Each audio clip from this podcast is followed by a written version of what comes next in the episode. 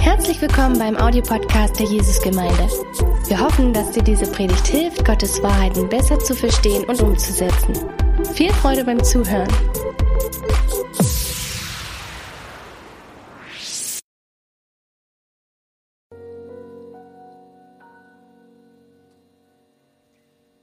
Nächste Frage. Was war auf den Köpfen der Jünger zu Pfingsten? A. Eine Krone. B. Eine Feuerzunge. C. Ein Huhn. Eine Feuerzone.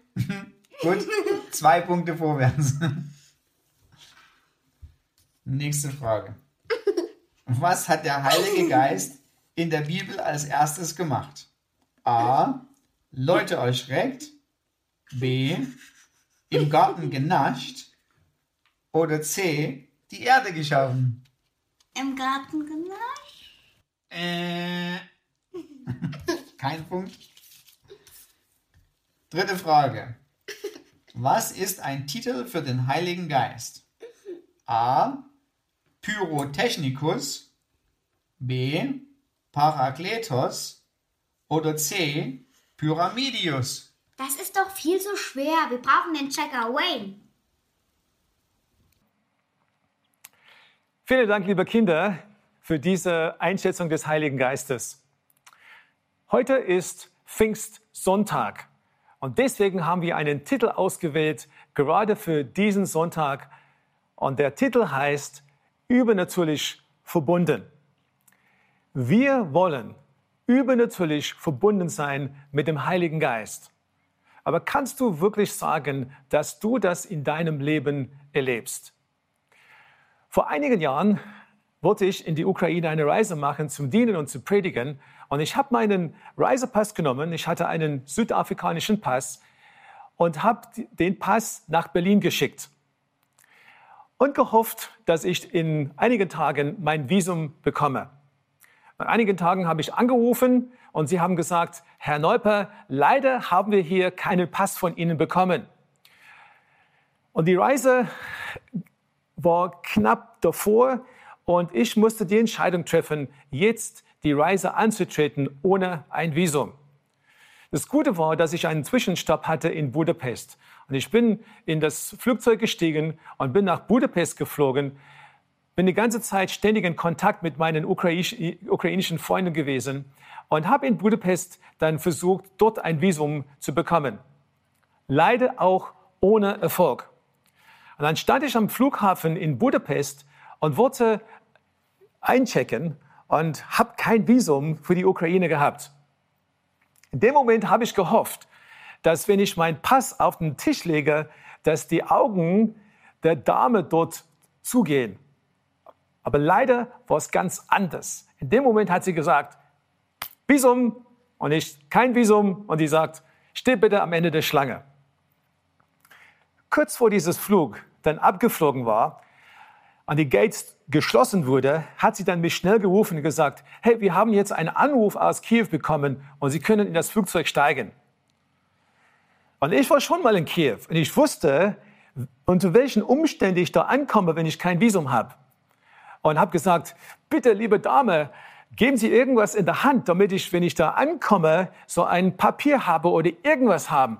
Und sie hat gesagt, nee, nee, tut mir leid, tut mir leid, so schnell, schnell, alles mündlich, alles mündlich. So, ich bin ins Flugzeug gestiegen, ist ohne ein Visum für Kiew oder für die Ukraine. Als ich dort ankam, habe ich dann diese Befürchtung in meinem Herzen gehabt. Was wird mit mir passieren? Aber das Gute war, und das ist ja, wo der Kern dieser Geschichte kommt.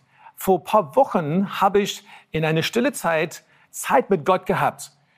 Und äh, ich habe gebetet und ich habe gesagt, Herr, soll ich die Reise antreten oder soll ich sie nicht antreten? Und ich habe eine, einen Bibelvers bekommen, wo geschrieben steht, Daniel war in der Löwengrube und es ist ihm nichts passiert. Und das hat mich ermutigt, überhaupt diese Reise anzutreten. Jetzt stand ich im Flughafen in Kiew, so in die so Einreiseschlange ohne ein Visum. Und in dem Moment, als ich meinen Pass auf den Tisch gelegt hatte, gab die Frau dann einen Schrei, hat jetzt ein, eine, eine Taste gedruckt, es waren Lichter überall, bibab, bibab. Und dann plötzlich waren ein paar Polizisten da und sie haben mich dann weggenommen. Und ich war an einem kleinen Tisch neben dieser Eingangssaal und wurde dann befragt. So wie, woher sind Sie gekommen? So, warum sind Sie hier? Was machen Sie hier? Und so weiter. Äh, so, ich, ich habe ja, ich kann ja kein Russisch und wir haben jetzt kaum Englisch oder Deutsch gehabt. Und deswegen war es wirklich eine, ein Moment, wo ich mich sehr aufgeregt habe und sehr viel Angst hatte. Und in dem Moment, als ich dann dort saß, kam eine andere Polizist in den Raum hinein und sie hat angefangen, auf die anderen zu schimpfen und so, so, so, warum haben sie und so weiter. Und dann drehte sie sich um zu mir und hat zu mir gesagt, Herr Neuper, herzlich willkommen in die Ukraine. Ukraine, kommen Sie bitte mit mir. Ich bin ja mit ihr gegangen und sie hat mir ein Visum ausgestellt für Diplomaten. Und sie hat gesagt, herzlich willkommen in die Ukraine. Diese Erfahrung habe ich gemacht. Das war ein übernatürlicher Moment für mich, wo ich verbunden war mit ihm. Ich wusste, er hat es gesagt, er wollte, dass ich da bin. Und ich habe einfach über meinen Schatten gesprungen. Ich habe einfach den Mut gehabt, dort anzutreten. Und ich möchte, dass du genau diese Erfahrung in deinem eigenen Leben auch machst. Die Bibel sagt in Apostelgeschichte 1, Vers 8, aber wenn der Heilige Geist über euch gekommen ist, werdet ihr seine Kraft empfangen. Dann werdet ihr von mir berichten in Jerusalem, in ganz Judäa, in Samarien, ja, bis an die Enden der Erde. Und Jesus hat gesagt, warte auf diese Kraft ich gehe jetzt in den Himmel, aber warte. Und die Jünger haben gewartet und einige Tage später lesen wir in Apostelgeschichte Kapitel 2 Folgendes. Am Pfingsttag waren alle versammelt. Plötzlich ertönte vom Himmel ein Brausen wie das Rauschen eines mächtigen Sturms und erfüllte das Haus, in dem sie versammelt waren. Dann erschien etwas, das aussah wie Flammen, die sich zerteilten wie Feuerzungen, die sich auf jeden einzelnen von ihnen niederließen. Und alle Anwesenden wurden vom Heiligen Geist erfüllt und fingen an, in anderen Sprachen zu sprechen, wie der Heilige Geist es ihnen eingab. Später in dieser Kapitel 2 erklärt Petrus, was da passiert war. Vers 33 sagt er, jetzt sitzt er auf dem höchsten Ehrenplatz zur Rechten Gottes im Himmel. Und der Vater hat ihm wie er es versprochen hat, den Heiligen Geist gegeben, damit dieser über uns ausgegossen wird. So habt ihr es heute selbst gesehen und gehört. Und ich freue mich so sehr, dass wir, dass ich heute im Zeitalter des Heiligen Geistes leben darf. Vor diesem Moment war der Heilige Geist da, aber es war nicht so, dass er zugänglich war für jede Gläubige, jeder, der an Gott geglaubt hat. Und seitdem bekommen wir, die gläubig sind, direkten Zugang zu ihm.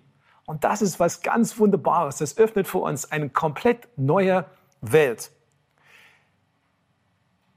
Der Heilige Geist ist überall. Das heißt, dass auf dieser ganzen Erde ist er allgegenwärtig. Wir können sagen, dass er die Eigenschaften Gottes hat er ist allwissend, er ist allgegenwärtig, aber er ist auch eine Person. Das heißt, er denkt, er hat Emotionen, er hat Gefühle und er kann Dinge bestimmen. So, das ist der Heilige Geist. Er ist eine Person. Er ist nicht nur eine Kraft oder irgendwas Neutrales ist. Wir dürfen mit ihm eine Beziehung aufbauen, wenn wir wollen. Und wenn du glaubst, wenn du an Jesus Christus geglaubt hast, wenn du den Schritt gemacht hast, an ihm zu glauben, dann kommt eine zweite Stufe für dich. Und zwar, er kommt und er wohnt in dir. Vorher war er einfach da, aber hat nicht in dir gewohnt. Jetzt wohnt er in dir. Und das ist ganz, ganz spannend für uns. Er offenbart den himmlischen Vater. In Römer 8 lesen wir, denn der Geist Gottes selbst bestätigt uns tief im Herzen, dass wir Gottes Kinder sind. Das heißt für dich und für mich, dass er uns ein Bild gibt von unserem himmlischen Vater, den wir noch nie vorher gehabt haben. Wir wachsen. Wir merken immer mehr, dass wir geprägt werden ja von diesen Eigenschaften des himmlischen Vaters. Und das ist wirklich eine Freude, wenn wir merken, was er in unser Leben tut. Er gibt uns ein weiches Herz. In Hesekiel lesen wir, dass die Bibel sagt, dass aus einem versteinertes Herz, ein hartes Herz, macht er ein weiches Herz. Und ich kann von so vielen Bereichen in meinem Leben erzählen, wo ich dann vorher ein hartes Herz hatte und der Heilige Geist hat es weich gemacht. Bitterkeit in Vergebung verwandelt, Beziehungen wieder geheilt. Wunderbar ist das. Er verwandelt dich, wenn er in dir wohnt. 2. Korinther 3, Vers 18, da steht, der Geist des Herrn wirkt in uns, sodass wir immer ähnlicher werden und immer stärker seine Herrlichkeit widerspiegeln. Von Herrlichkeit zu Herrlichkeit. Er tut's in uns. Und wenn er in uns wohnt, in Momente, wo wir Probleme oder Herausforderungen haben, er tröstet uns. Der Heilige Geist wird beschrieben als der Parakletos. Das heißt, derjenige, der an die Seite kommt, derjenige, der uns tröstet, derjenige, der Beistand ist für uns in allen möglichen Bereichen in unserem Leben. Und dann die nächste Stufe für uns ist, dass der Heilige Geist kann durch uns wirken. Nicht nur wohnt er in uns, nicht nur macht er seine Zuhause bei uns, wenn wir dann gläubig, was passiert, wenn wir gläubig werden, sondern dass er auch durch uns wirken kann. Das heißt, wir können eine, eine Wirkung nach außen haben. Und genau das ist eigentlich das, was Gott immer vorhatte mit uns. Das ist, was der Heilige Geist vorhatte. Das ist, was Jesus da versprochen hat, als er gesagt hatte, der Heilige Geist wird auf euch kommen und er wird euch Kraft geben. In Apostelgeschichte 3, Vers 6 lesen wir den, äh, so eine ganz, ganz wunderbare Ereignis. Und was es bedeutet, ist, dass nicht nur haben die Jünger damals am Anfang diesen Moment gehabt, wo Jesus erzählt hatte, warte auf diese Kraft. Sie haben auf diese Kraft gewartet und es ist gekommen, vom Heiligen Geist ist auf sie gekommen. Aber nicht nur das, sie haben sofort kapiert, worum das geht. Und haben dann gewusst, es geht nach außen. Wir müssen nach außen was tun.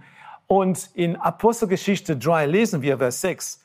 Petrus sagte zu einem Mann, der lahm war, der gelähmt war sein, sein ganzes Leben am Tempel, hat er Folgendes gesagt, so ich habe kein Geld für dich, aber was ich habe, das gebe ich dir. Im Namen von Jesus Christus von Nazareth, steh auf und geh. Er hat kapiert, der Heilige Geist wohnt in mir, aber er gibt mir auch Kraft, nach außen zu wirken. Und er hat es sofort eingesetzt. Jesus hat diese Kraft versprochen. Das, die, die, die, das griechische Wort für Kraft heißt Dynamis. Und diese Dynamis ist dieselbe Kraft, die in Jesus gewirkt hat, als Jesus auferstanden war. Es ist die Kraft, die das Unmögliche möglich macht. Deswegen ist dieses Leben mit Gott so spannend für uns, weil wir, wir fangen einfach an er endet Dinge in unseren Herzen. Die Früchte des Heiligen Geistes erleben wir, wir sehen das, aber dann merken wir, dass es doch weitergeht. Es geht, es geht doch um viel mehr. Und wir haben jetzt eine ganz andere Welt, die wir erleben können, wenn wir wirklich ihm die Möglichkeit geben, dort hinein zu wirken. Paulus hat gesagt, und Paulus ist ein ganz großer Leiter der damaligen Zeit, er hat seine Prioritäten erklärt in einer Bibelvers aus 1. Korinther Kapitel 2, Vers 4, wo er gesagt hat, meine Botschaft und meine Predigt waren schlicht. Ich gebrauchte keine klugen Worte und versuchte auch nicht, euch zu überreden, sondern die Kraft des Heiligen Geistes hat unter euch gewirkt. Die Kraft des Heiligen Geistes hat unter euch gewirkt. Das war einfach sein Ziel. Das war die Priorität über alles andere. Was er tut, er befähigt uns. Er befähigt uns. Ich liebe eine kleine Geschichte aus dem Alten Testament, wo die Bibel sagt, dass der Heilige Geist auf den Gideon gekommen ist. Und was eigentlich denn hier beschrieben wird, ist ein Bild, das Gott sogar den Gideon wie eine Handschuh angezogen hat und ihn benutzt hat in einer krassen Art und Weise. Der war ängstlich, der hatte Probleme in seinem Leben, er war die geringste in seiner Familie, aber Gott hat einfach ihn wie eine Handschuh angezogen. Das heißt, Gott hat sich bekleidet mit dem Gideon. Und mein Wunsch ist, mein Wunsch ist immer wieder, nicht einmal, nicht damals wie damals, aber immer wieder mal, dass er mich in Szene setzt, dass er einfach mich nimmt wie eine Handschuhe, dass er mich anzieht sozusagen, dass der Heilige Geist durch mich arbeitet, dass er durch mich wirkt, dass ich fast eine Verlängerung so des Wirkens des Heiligen Geistes bin und dass es sogar jeden Tag bei mir passiert. Das ist mein Wunsch. Ich habe ich hab einen Hunger, ich habe jetzt eine Sehnsucht, dass gerade das passiert. Er befähigt uns. Er führt uns. Das heißt ja, dass, er, dass wir von ihm hören können. So damals, sie hat ja zu mir gesprochen. Ja, so du wirst in dem Löwengrube, aber ich werde bei dir sein. Das heißt, er tretet die, die Reise an. Er schenkt uns auch die übernatürlichen Gaben, die wir brauchen für jede Aufgabe. Und das ist nicht nur alles, was laut ist und vielleicht mit viel Lärm verbunden ist, das kann auch die Befähigung in unserem Inneren sein, wo wir zurückschauen und wir merken, wow, der war mit mir. Er hat mir alle Gaben gegeben, die ich gebraucht habe. Mehr? Willst du wirklich mehr heute? Ich hoffe, ich hoffe, dass du mehr willst. Weil es ist ein Tag, wo du wirklich sagen kannst, ich möchte mehr von dir. Und ich habe da Zitate von ein paar Menschen genommen heute, die sind Zitate von Menschen, die wirklich Sehnsucht hatten, die wirklich mehr erlebt haben mit Gott in sehr verschiedenen Bereichen. Aber ich würde sie dann alle unter diesem Begriff sammeln und sagen, erwarte mehr. So vielleicht, wenn du sagst, ich will mehr, wäre der erste Punkt, erwarte mehr. Todd Bentley, ein Heilungsevangelist, hat Folgendes gesagt. Der Staat ist Sehnsucht und dann der Wunsch, die Intensität der Sehnsucht zu steigern. Der Staat ist Sehnsucht. Der Staat ist, ich will mir. Ich will nicht nur, dass er in mir wohnt, ich will nach außen wirken. Ich will, dass er mir eine, eine Durst gibt, dass die Sehnsucht in mir wächst, dass ich wirklich äh, mehr und mehr von ihm erlebe. Da fängt das an. So Graham Cook, ein weltbekannter Prophet, hat Folgendes gesagt. Wenn wir vorhaben, in irgendeinem Bereich weiterzukommen, egal ob im Glauben, in einer der übernatürlichen Gaben oder wenn wir das Evangelium predigen, was immer wir für Gott tun, wir brauchen ein Gefühl von Erwartung. Wenn ich am Morgen aufwache, will ich eine Erwartung haben, dass Gott etwas tun wird. Wir haben es hier auf dem Bildschirm. Wenn ich am Morgen aufwache, will ich eine Erwartung haben, dass Gott etwas tun wird. Wenn du aufwachst morgens, denkst du, oh weh, ich habe jetzt einen harten Tag heute und ich, du denkst dann einfach alle Dinge, die du tun musst und du hast im Herzen diese Erwartung, er will mit mir was tun, er hat mit mir was vor. Und er sagt, so wenn wir eingesetzt werden wollen von ihm, dann müssen wir diese Erwartung haben und diese Erwartung pflegen. Und dann liebe ich einen Zitat von einem bekannten deutschen Pastor, Andreas Hermann, in seinem Buch über Salbung hat er Folgendes gesagt. Lebendig ist noch lange nicht das, was ich weiß, sondern das, was in mir lebt. Das heißt, was sich in mir zu einem Bewusstsein verdichtet hat. Das ist lebendig. Und das heißt für dich und für mich, wir können viel, viel Wissen haben. Es kann sein, dass wir viele Predigte gehört haben. Aber der Schlüssel ist, was habe ich davon wirklich eingesetzt? Was ist ein zu einem Bewusstsein in mir geworden? Und das hat dazu geführt, dass ich etwas umgesetzt habe. Jeder reflektiert die Welt, die ihm am meisten bewusst ist. Und wir als Christen müssen daran arbeiten, dass diese Welt uns bewusster wird dass wir es erkennen und dass wir die Erwartung haben. Ein Gottesbewusstsein zu üben und zu pflegen ist eine der wichtigsten Aufgaben des christlichen Lebens. Ich sage es nochmal und ich lese es vor euch. Ein Bewusstsein von Gott zu üben und zu pflegen ist eine der wichtigsten Aufgaben des christlichen Lebens. Tust du das? Nimmst du Zeit dafür? Es ist einfach diese Erwartung zu haben, Herr, du wirst in mir was tun. Der zweite Punkt, wenn du mir willst, bete das Sender mich Gebet. Jesaja im Alten Testament, ein Buch von Jesaja, hat einen, einen Blick, eine Offenbarung gehabt von dem, was im Himmel los war. Und Gott redet mit den himmlischen Wesen und sie entscheiden, was sie zu tun haben. Und plötzlich, mitten in diesem Gespräch, hört er Gott sagen, wen sollen wir senden? Und der Jesaja ist so reingenommen in dieser himmlische Szene, dass er seinem Herzen sagt, Herr, sende mich, sende mich, sende mich. Sie übernatürliche Umfeld hat seine Sehnsucht jetzt nach oben geschoben und in diesem Moment sagt er, sende mich. Ich denke, dass für jede von uns, das soll unser tägliches Gebet sein. Sende mich. Nimm Zeit mit dir her, aber sende mich. Und das Dritte, wenn wir irgendwas sehen wollen, ist, sei mutig, sei mutig. Wir können vieles hören.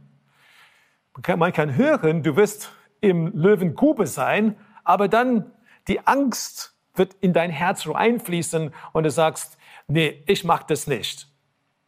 Ich habe einfach gesagt damals, Herr, wenn du es wirklich willst, ich will mutig sein, ich will dir eine Gelegenheit geben, dass du wirken kannst. Ah, ich habe andere Momente gehabt, wo ich das bereue, dass ich nicht mehr Mut hatte. Aber wenn du das wirklich erleben willst mit ihm, wenn du übernatürlich verbunden sein willst mit ihm, dann musst du ihm eine Gelegenheit geben. Du musst einfach die Erfahrung möglich machen. Und dann heißt es, aus dem Boot steigen. Ich meine, es waren zwölf Jünger bei Jesus. Aber warum war es nur der Petrus, der aus dem Boot, Boot ausgestiegen ist? Er ist derjenige, der gesagt hatte, Herr, ich will zu dir kommen. Und der Herr sagt, komm zu mir, weil er hat den Mut gehabt. Und das hat die Wirkung gehabt dass er ein Wunder erlebt hatte. So, die Frage an uns heute ist, was machen wir damit? Epheser 5, Vers 18, da steht, betrinkt euch nicht mit Wein, sonst ruiniert ihr damit euer Leben. Lasst euch stattdessen vom Heiligen Geist erfüllen. Und was hier steht ist, lasst euch immer und immer wieder neu vom Heiligen Geist erfüllen. Darum geht's. Lasst euch immer und immer wieder neu vom Heiligen Geist erfüllen.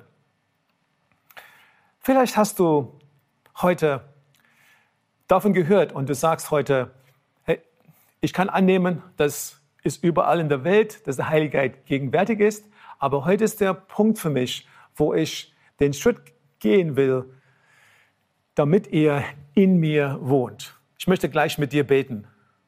Und wenn du lange mit Gott unterwegs bist, du weißt, was es bedeutet, ein Christ zu sein, du weißt, du kennst, dass der Heilige Geist in dir wohnt, dann ist mein Gebet für dich heute, dass du weitermachst, dass du ihm bittest um mehr.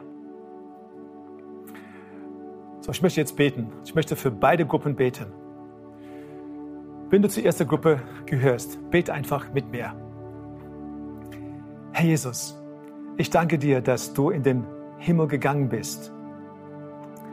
Ich danke dir, dass du auferstanden bist für mich.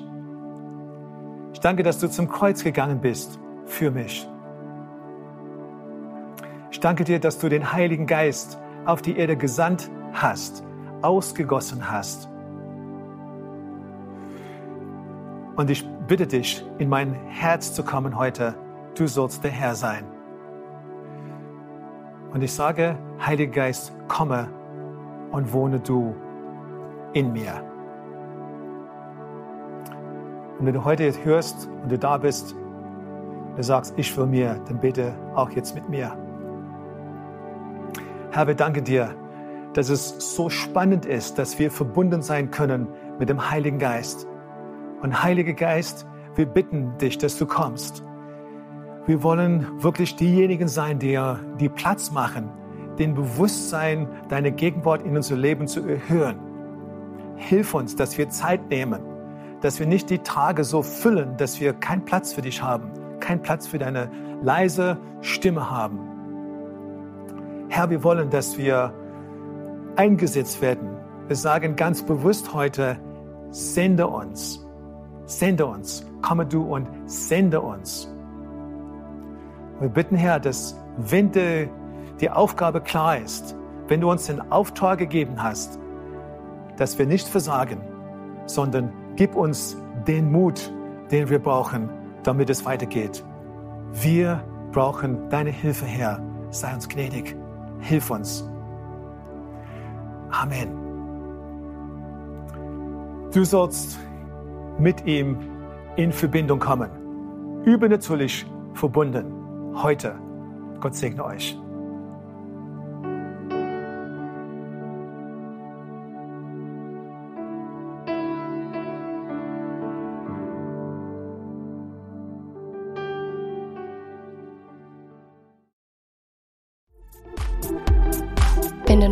Über Gott und die Jesusgemeinde wissen möchtest, findest du viele weitere Informationen auf www.jgdresden.de.